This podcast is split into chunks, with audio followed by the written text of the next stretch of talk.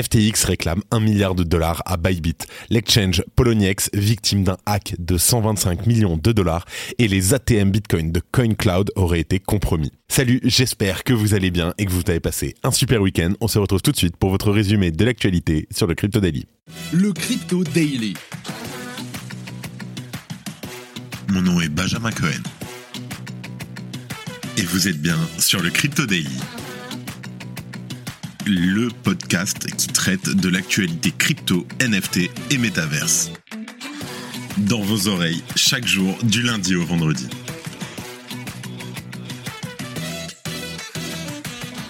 Alors, FTX a initié une procédure judiciaire à l'encontre de la plateforme crypto Bybit. FTX accuse ce dernier d'avoir exercé des pressions sur certains de ses employés peu avant sa faillite en novembre 2023 dans l'optique de récupérer 953 millions de dollars, des fonds qui lui sont aujourd'hui réclamés. En deuxième news, les piratages s'enchaînent toujours dans la cryptosphère. Et vendredi dernier, la communauté crypto sur Twitter a remarqué de très suspicieux mouvements drainant des crypto-monnaies depuis la bourse crypto Poloniex. Il n'a pas fallu longtemps pour qu'un piratage soit confirmé. Et les sommes concernées pourraient se monter à plus d'une centaine de millions de dollars. Et en dernière news, les appareils de la société CoinCloud exploitant des distributeurs automatiques Bitcoin auraient été victimes d'un hack. Cela aurait entraîné le vol de 300 000 données personnelles et 70 000 selfies. Avéré ou non, ce cas de figure est riche d'enseignements. Gros planning aujourd'hui, mais avant tout ça, et comme d'habitude, le coin du marché avec notre partenaire CoinHouse. Here comes the money. Here we go.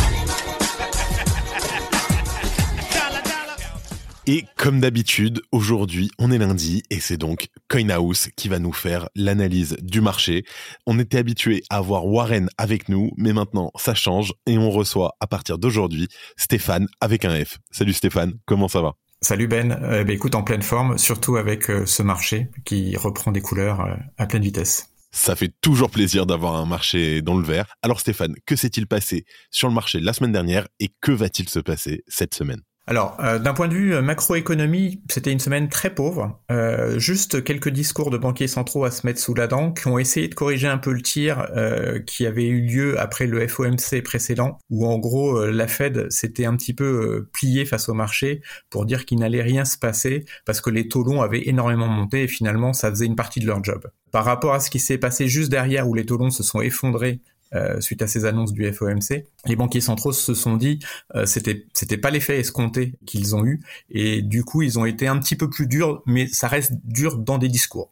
Cette semaine, on va avoir un petit peu plus de peps côté news avec euh, des indicateurs sur l'inflation qui sont quand même encore le, le principal, euh, on va dire, élément qui empêche la Fed de baisser ses taux. On attend des taux d'inflation à 4,1%, stables par rapport au mois dernier.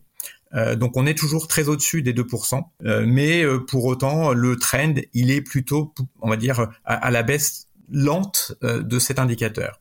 On devrait avoir également des prix à la production qui sont le pendant des prix à la consommation. Il faut vraiment avoir en tête que sur l'inflation aux États-Unis, il y a tout un tas d'indicateurs et en fait c'est un faisceau d'indicateurs qui va donner une confiance ou pas aux banquiers centraux pour mener leur politique monétaire. Et enfin, on devrait avoir des quelques indicateurs euh, secondaires d'activité pour voir un petit peu la tendance sur la croissance, savoir si elle se renforce, si elle ralentit. Et on attend plutôt au quatrième trimestre un ralentissement après un troisième trimestre qui, pour rappel, avait été euh, très très euh, vigoureux en termes de croissance puisqu'on était ressorti à 4,8% en première estimation sur la croissance du PIB aux États-Unis. Côté marché financier traditionnel, sur le dollar, rien à dire sur la semaine, petit range, stabilité globale. Côté marché action, on a euh, continué le mouvement initié la semaine passée euh, suite euh, au FOMC et le marché a été faire entre guillemets des nouveaux plus hauts locaux et on a fini à 4415 sur le S&P 500. Et côté taux américain, et là on voit un petit peu la patte des discours des banquiers centraux. On a le 10 ans US qui est remonté un petit peu à 4,65 et le taux 2 ans qui lui a repris une vingtaine de BP et qui finit aujourd'hui à 5,06%. Enfin, un marché crypto, c'est ce qui nous intéresse le plus, euh, c'est plutôt la folie cette semaine. Côté euh, rotation, euh, donc le, BTC a continué sa progression sur la semaine, euh, puisqu'il a quand même monté de 4,7% pour finir à 37K. pour autant, on a été touché 38K dans le week-end, mais on a vraiment eu cette fois-ci, suite aux annonces de BlackRock qui allait sortir un ETF spot sur l'ETH, un, un vrai rééquilibrage de marché et un gros afflux d'argent sur les altcoins, cette fois-ci un petit peu au, détriment du BTC je vais vais pas tous citer toutes les coins qui ont énormément monté sur la semaine parce que pour le coup ça faisait très longtemps qu'on n'en avait pas eu autant. Évidemment le TH a surperformé le BTC puisqu'il a monté de 7,4%. Euh, Aujourd'hui il s'échange à environ 2050 au moment où je vous parle. Euh, on a été touché 2135 et donc on a eu un on va dire une sorte de rebond de l'ETH BTC.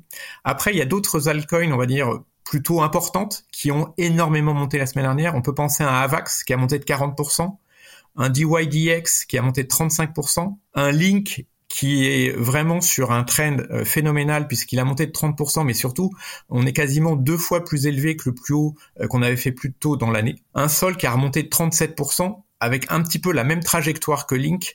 Euh, et ça, faut vraiment garder en tête que euh, Sol avait été pas mal pénalisé l'année dernière euh, avec l'histoire FTX, puisque FTX était un des plus gros détenteurs de Sol. Et évidemment, dans la liquidation de FTX, on s'attendait à ce que bah, des Sols soient vendus. et là, malgré le fait que FTX n'ait pas continué ou n'ait pas fini son programme de, de vente, Sol est vraiment en train d'exploser.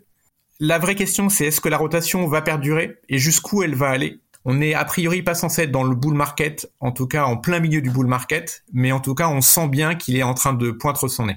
Merci et encore bienvenue à Stéphane. On se dit à la semaine prochaine. Allez, on enchaîne sur les news. FTX réclame un milliard de dollars à Bybit.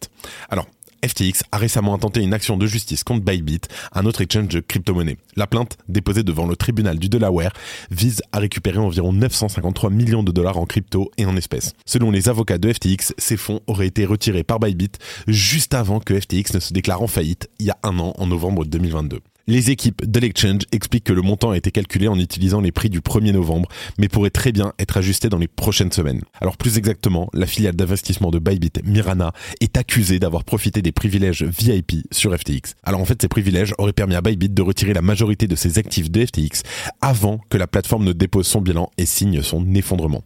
On n'oublie pas que conformément à la loi américaine, le chapitre 11 relatif aux faillites permet aux entités sous protection de réclamer des fonds retirés peu de temps avant leur effondrement aux tiers concernés. Cette procédure permet de s'assurer que les tiers en question n'aient pas simplement eu un coup de chance au détriment des autres clients n'ayant pas pu revoir la couleur de leur argent. C'est dans les 90 jours avant normalement. En tout cas, la plainte allègue également que Mirana aurait exercé une pression sur les employés de FTX pour accélérer ses retraits, alors que les clients ordinaires étaient confrontés à des retards. Il s'avère que plus de 327 millions de dollars, soit près d'un tiers du montant total, auraient été retirés entre le 7 et le 8 novembre, période durant laquelle FTX avait suspendu tous les retraits. En tout cas, cette affaire soulève des questions importantes sur l'équité et la légalité des retraits effectués par certains acteurs privilégiés dans les secteurs des cryptos. Et alors que FTX tente de se relancer avec un intérêt notable de la part de l'ancien président du NYSE, Tom Fairley, le résultat de cette bataille juridique pourrait avoir un impact significatif sur ses efforts de redressement. Et si FTX parvient à récupérer une partie de ses fonds, il pourrait tout simplement servir à rembourser une part non négligeable des investisseurs lésés. Si tu aimes le daily, une note et un commentaire nous aident énormément. Aussi, si tu ne veux rien rater de l'actualité, abonne-toi. En deuxième news, on parle de Poloniex qui a été victime d'un hack de 125 millions de dollars. Alors, vers midi, le vendredi 10 novembre, d'importantes transactions issues des wallets de l'exchange Poloniex ont été repérées sur la blockchain. Rapidement, la crainte d'une exploitation de failles de sécurité a parcouru la cryptosphère. Et malheureusement, Justin Sun, fondateur du réseau Tron, a confirmé ce hack dans un tweet à midi 42. Et d'après les premières estimations, c'est jusqu'à 125 millions de dollars en Ether, Bitcoin et TRX qui auraient été siphonnés des hot wallets de Poloniex. Alors que les circonstances exactes de ce piratage spectaculaire sont encore loin d'être connues, Justin Sun, qui est un important investisseur dans Poloniex, tente le tout pour le tout. Il propose aux hackers de se réimproviser en un white hat en restituant les sommes dérobées.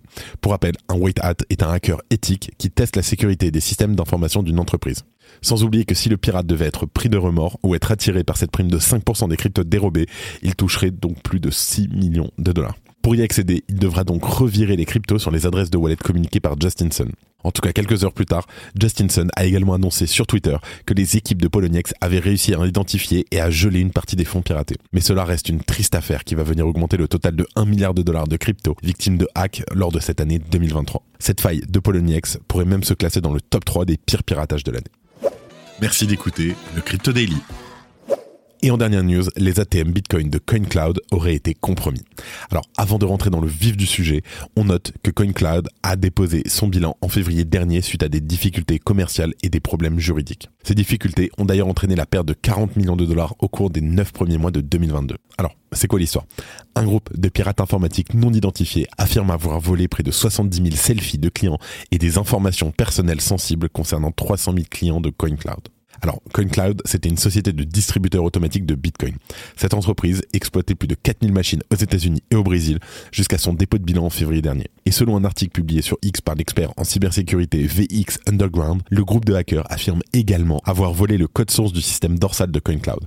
L'article comprend des images censurées censées représenter les selfies des clients et des informations d'identification personnelle auxquelles le groupe a eu accès. Cela concerne notamment les numéros de sécurité sociale des clients ainsi que leur nom, leur adresse, leur date de naissance, leur profession, leur numéro de téléphone et encore bien d'autres choses. Alors, CoinCloud n'a pas pu être joint immédiatement pour un commentaire.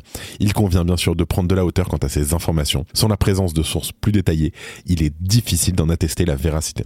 Mais en tout cas, VX Underground a déclaré à The Block que le hacker partageait ces informations sur des canaux privés et que la base de données qui a fait l'objet d'une fuite pourrait être mise en ligne prochainement.